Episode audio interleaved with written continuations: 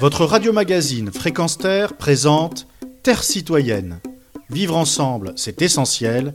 Une chronique animée par Pierre Guelf. L'actualité exhume parfois des paroles pour les faire résonner aux oreilles du présent. Et à ce propos, les éditos d'Albert Camus dans le quotidien Combat ne manquent pas de références. En voici un exemple frappant.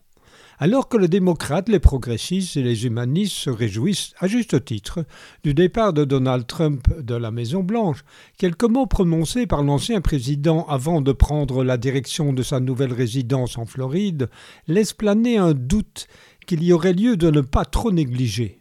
Ainsi, il acclamait du haut de son ego et de son attitude hautaine Nous reviendrons d'une manière ou d'une autre.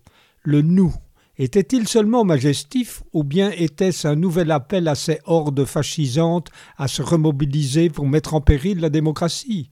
L'avenir nous l'apprendra, et en attendant, relisons Albert Camus qui, en 1946, écrivait Quelque chose en nous a été détruit, et ce quelque chose est cette éternelle confiance de l'homme qui lui a toujours fait croire qu'on pouvait tirer d'un autre homme des réactions humaines en lui parlant le langage de l'humanité.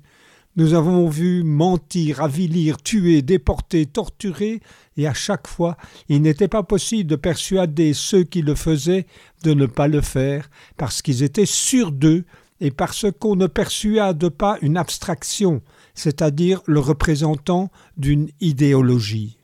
Et dans le cas de Trump, cette idéologie est le Trumpisme lui-même un mélange de fascisme et de populisme qu'il ne semble pas vouloir troquer contre une retraite dorée au cœur de son golfe à Mar-a-Lago.